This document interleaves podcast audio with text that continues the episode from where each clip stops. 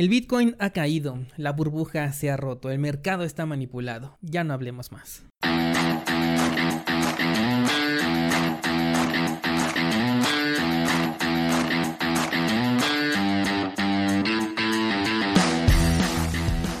Nadie puede frenar el avance de la tecnología. Es tan constante que llega un punto en el que se convierte en toda una revolución, de la que si no eres parte puedes llegar a ser víctima. Pero descuida porque estás en el lugar indicado. Bienvenido a Bitcoin en español. Acompáñame y aprende conmigo todo lo relacionado a esta tecnología descentralizada. Pero eso sí, prepara y abre tu mente, porque aquí vamos a abordar conceptos completamente nuevos sobre todo aquello que creías conocer.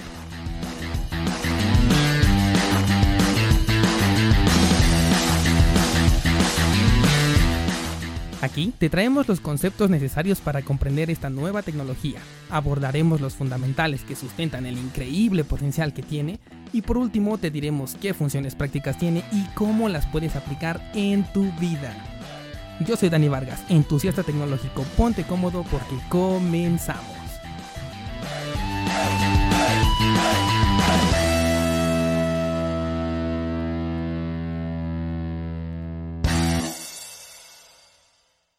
Hey, ¿qué tal? ¿Cómo están? Bienvenidos. Ya es lunes 19 de noviembre del 2018. Me da muchísimo gusto saludarlos. Espero que sigan aquí después de, ese, eh, esa pequeña introducción un poquito dramática.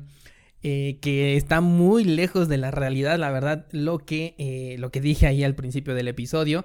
Pero bueno, es el parteaguas para lo que vamos a hablar el día de hoy. Tuvimos por fin una semana bastante interesante, por fin un movimiento real en el mercado, por fin eh, e-, eso que estábamos esperando durante un largo, largo tiempo, porque eh, como pudimos observar esos movimientos repentinos que nos llevaron desde los 6.200, 6.300 aproximadamente hasta los 7.800, pues...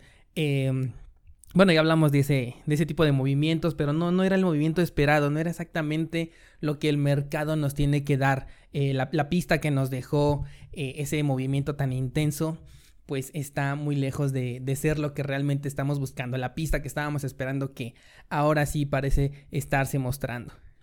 Y es que efectivamente esta semana el Bitcoin cayó, dio una, una considerable eh, bajada desde aproximadamente los 6.484 dólares hasta eh, tenemos aquí el registro de los 5432 rompió incluso el soporte importante que ya teníamos considerado desde hace mucho tiempo de eh, los 5800 dólares que todos estábamos esperando. Y sabíamos que si rompía ese soporte bueno podríamos buscar niveles más bajos. Al momento de grabar este video nos encontramos en los 5635 todavía por debajo de este nivel de soporte que les estoy comentando yo grabé este episodio un par de días antes de que tú lo vayas a poder escuchar, así que probablemente para el momento en el que tú lo escuches ya tengamos un movimiento eh, diferente a lo que yo estoy ahorita comentando. Esto podría ser que vayamos a buscar un mínimo como los 4.800 dólares, los 5.200, 5.000 por ahí así más o menos. Esos podrían ser unas zonas interesantes. O bien eh, que el mercado, bueno, pues ya decida eh, retomar su camino o, o cambiar más bien dicho su camino a un movimiento alcista pero esto no es nada más que positivo. Y es por ello que este episodio lo he decidido dedicar justamente a lo que sucedió esta semana porque eh, ya circula varias información con la que yo no estoy muy de acuerdo. Incluso tuve un par de debates ya con dos personas, una persona que es de Venezuela y em, lo que es mi tocayo del canal de Cryptoro, que ya lo había mencionado aquí en el episodio. Él tiene una, una opinión muy diferente a la que yo les voy a compartir el día de hoy pero completamente válida y respetable. Si gustan pasar a ver su canal en YouTube, se llama Cryptor. Y bien, como el tema va a ser exactamente lo que sucedió con el Bitcoin esta semana, vamos a pasar directamente a ello.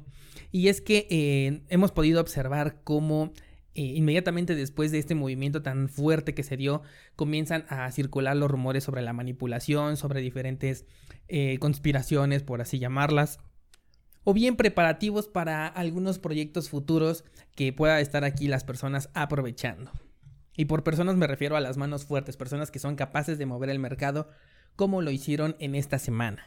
Bien, nada más fuera de la realidad, yo comentaba con, este amigo del canal de Cryptoro que en lo personal yo no considero que esto sea una manipulación, debido a que una manipulación, para mi personal punto de vista, debería ser que no existiera ninguna razón, ningún motivo que nos indicara el por qué está bajando el precio. Es decir, que nosotros no podríamos detectar en el gráfico el por qué sucedió esto cosa que eh, no, es el caso de este momento. ¿Por qué? Porque si nosotros nos vamos, por ejemplo, al exchange de lo que es Bitfinex, que es uno de los exchanges más populares y de los más recomendables, ya que nos permite operar tanto en largo como en corto, podemos observar cómo eh, se abrieron al mismo tiempo que fue la caída, prácticamente.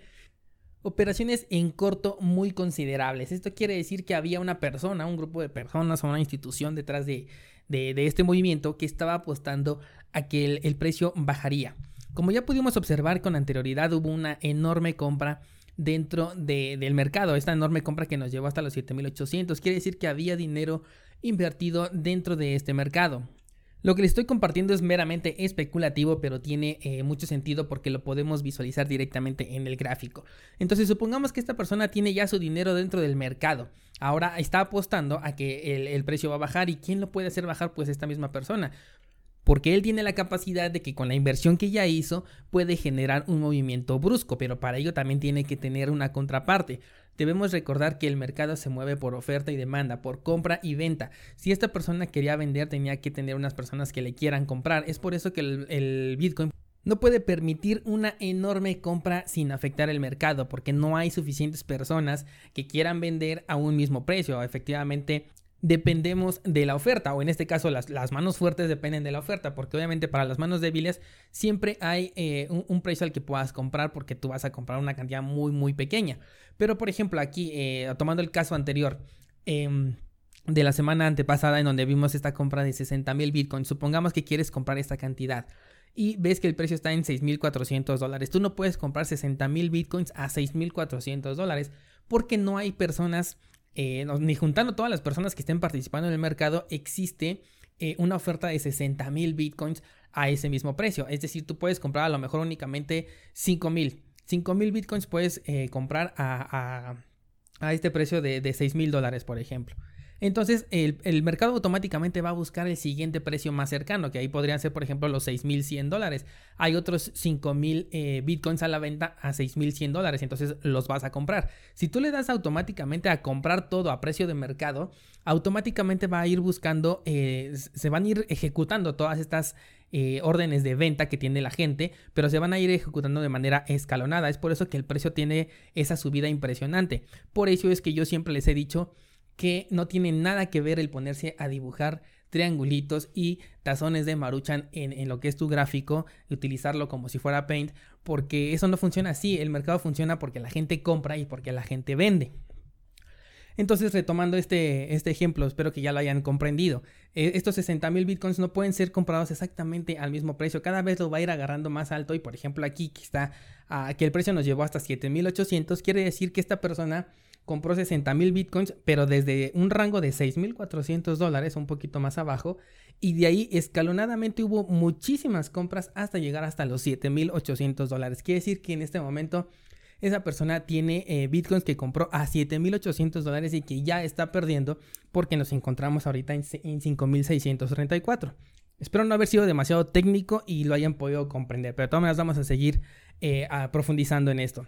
Eso sería una manera eh, un poco tonta de, realizar esta compra, ¿no? Como yo les dije, estas personas no son, eh, no, no, son tontas, valga la redundancia, porque eh, esas personas saben comprar. Entonces, ¿qué sucede aquí? Esta persona, bueno, ya hice ese movimiento, ahora empieza a, abrir estos shorts.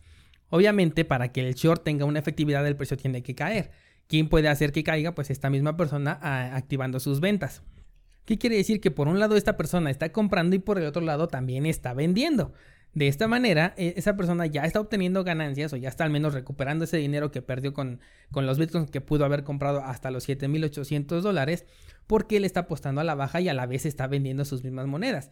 Está generando también que el mercado comience a, a moverse y lo más importante es sobrepasar ese límite de los 5.800 dólares, porque como todos ya lo tienen en la cabeza que este es un nivel de soporte importante, hay muchísimos stop loss que se encuentran en ese límite. Stop loss quiere decir, em, si es que no lo sabes, esa zona en donde tú tienes definido que, que, te venda tu dinero. Si tú ya invertiste en Bitcoin y dices, bueno, si el Bitcoin baja de los 5.800 dólares, a mí véndemelo, véndemelo a ese precio porque eh, yo sé que después de los 5.800 dólares puede llegar a los 4.800, a los 5.200.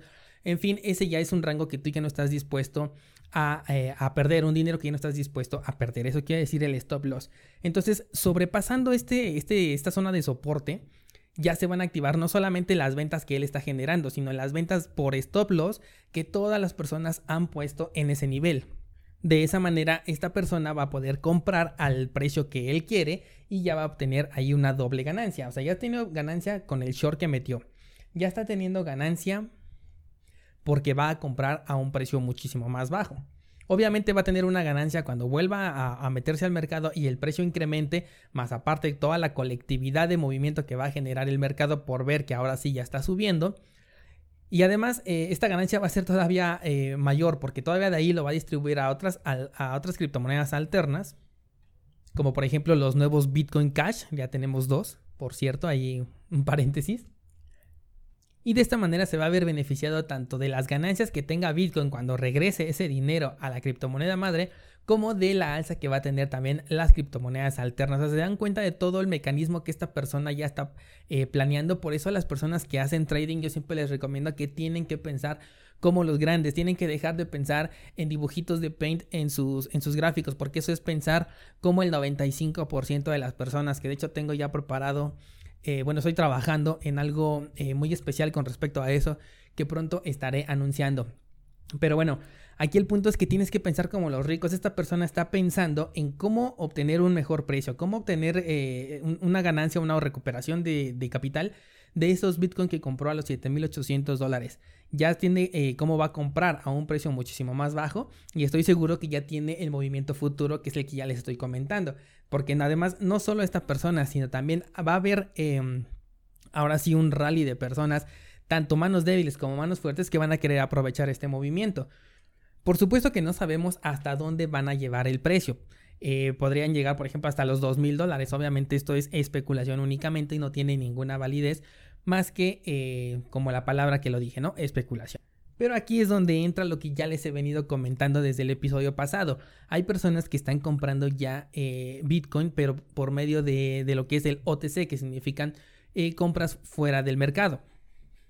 ¿Esto por qué se hace? Porque aquí sí puedes comprar, por ejemplo, 5 millones de bitcoins, es decir, a, eh, a un mismo precio. Si puedes establecer con una persona, ¿sabes qué? Yo te compro tal cantidad de bitcoins a, a, tal precio y ahí sí te va a respetar, porque si hay una persona que te va a vender esa cantidad a ese precio específico. No tienes que depender del mercado, no tienes que buscar ahí compras escalonadas. Es por eso que existen las zonas de acumulación y las zonas de distribución.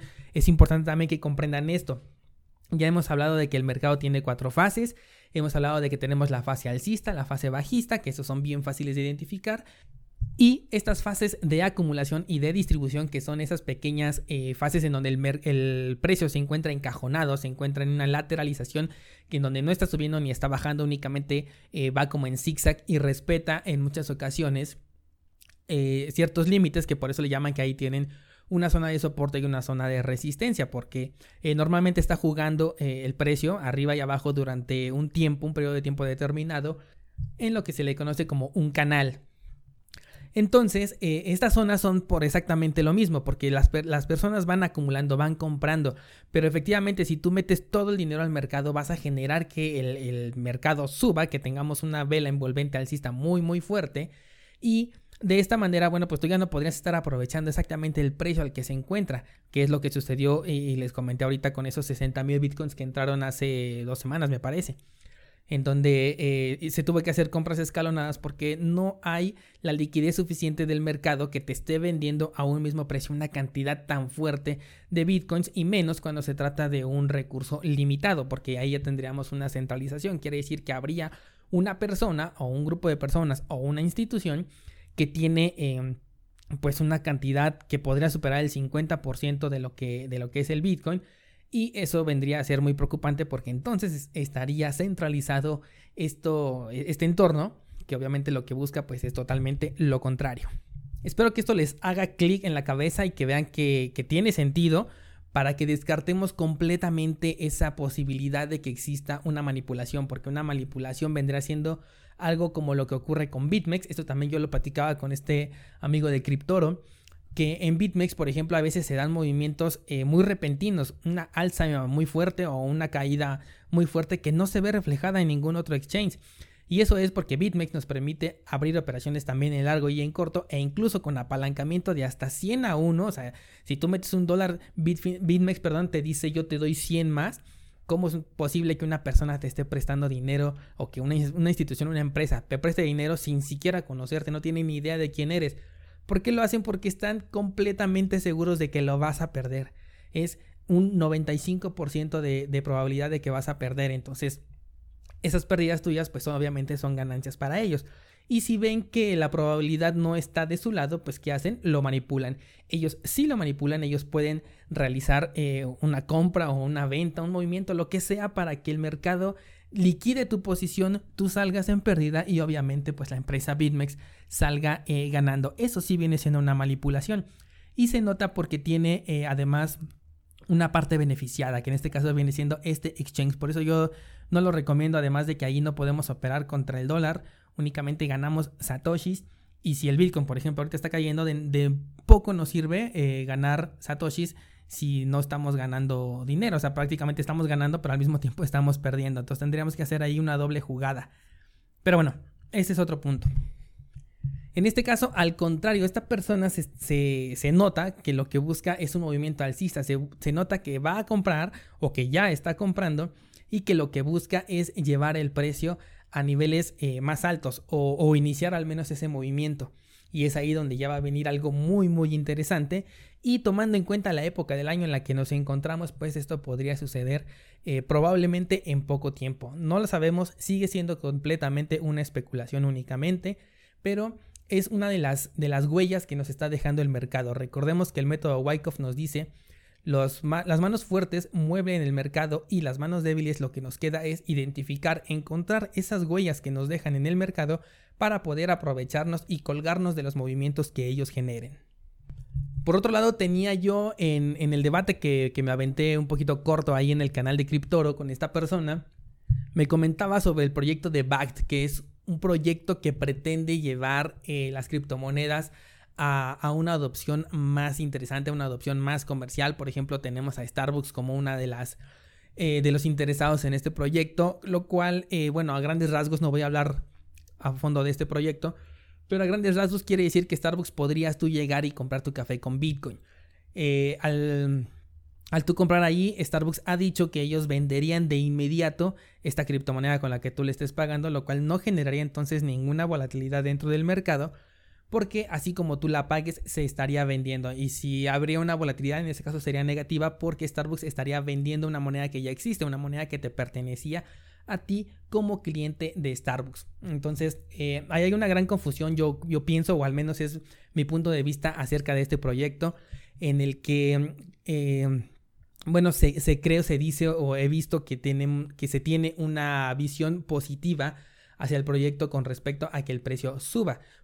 Por lo mismo de que estaríamos llevando las criptomonedas a más lugares. Pero bueno, recordemos que aquí lo que puedes hacer es pagar en estas, en estas empresas, como lo es Starbucks, una moneda que ya existe y que al mismo momento va a ser vendida, o al menos es en el, exclusivo caso de lo que es Starbucks. Repito, eso nos generaría entonces un impacto negativo. Por otro lado, se dice eh, que, por ejemplo, este proyecto de lo que es BACT estaría comprando una cantidad muy importante de criptomonedas, o en este caso de Bitcoin, para poder eh, manejar este, este proyecto, ¿no? O sea, toda la base del proyecto se basa en eh, criptomonedas que va a tener e, esta empresa, esta compañía o este proyecto, como le, como le gusten identificar. Entonces, la gente está esperando esta compra importante porque va a decir, obviamente, si BACT quiere tener Em, Bitcoin suficiente para satisfacer a las empresas que van a trabajar con ellos, pues tienes que comprar una cantidad impresionante. Pero ¿qué va a suceder? Que en primera, puede ser que incluso ya los tenga y que la repercusión de, eso que se está esperando, si es que sucede, porque tampoco está confirmado además de eso, eh, puede ser que esa repercusión ya la estemos viendo en el mercado, puede ser que, ya está incluida dentro de los movimientos que hemos visto a lo largo de estos meses, porque... Eh, Porque pues, el proyecto no, no está esperando avisarnos, oigan, ahí les va la compra, eh, esténse preparados porque ahora sí viene el, boom. No, el proyecto va a trabajar a su ritmo, ellos van a hacer lo que mejor les convenga y seguramente lo que mejor les convenga va a ser comprarlo vía OTC, que es lo que les expliqué hace un momento, comprarlo por fuera del mercado. De esta manera, si ellos quieren comprar 100 mil bitcoins, por ejemplo, para poder sustentar su proyecto, lo van a hacer exactamente al mismo precio y no van a tener que estar con esta volatilidad del mercado que, eh, que les generaría una compra escalonada eh, desde los 5 mil dólares lo podrán llevar incluso a los 15 mil, no lo sé, dependiendo de cuánta gente esté en el mercado vendiendo sus bitcoins y a qué precio lo estén vendiendo. Es por eso que el, que el precio sube y que por eso el precio baja. Espero que lo puedan comprender porque esa es una de las esencias muy muy básicas del trading y que conociendo esto te vas a olvidar de dibujar en Paint todos tus triangulitos y tus tazones de maruchan sobre tu gráfico. Me gustó mucho este episodio, espero que lo hayas comprendido, espero que te haya gustado, que te haya interesado. Ayúdame a, saberlo. Eh, comentándome en, los medios que así lo permiten, por ejemplo iTunes, ayúdame dejando alguna estrellita por ahí si te gustó este, este episodio. Ayúdame viendo eh, mi contenido que tengo en el canal de YouTube Dani Vargas. Estamos subiendo ahí contenido muy interesante. Tenemos una serie nueva que se llama Lo Esencial antes de operar para que sepas todo lo que necesitas antes de que puedas eh, realizar trading dentro de las criptomonedas o de cualquier mercado financiero porque lo estoy enfocando a cualquier mercado. Y pues aprovechen este Black Friday no para comprar electrodomésticos, sino para ver qué es lo que sucede con el mercado y posiblemente hacerte de una muy buena inversión. Estamos en el buen fin en México y parece que las criptomonedas han coincidido también con ello y estamos próximos a ver el Black Friday, que es de los más conocidos. Y eh, de igual manera parece que el mercado de las criptomonedas también está entrando en este juego.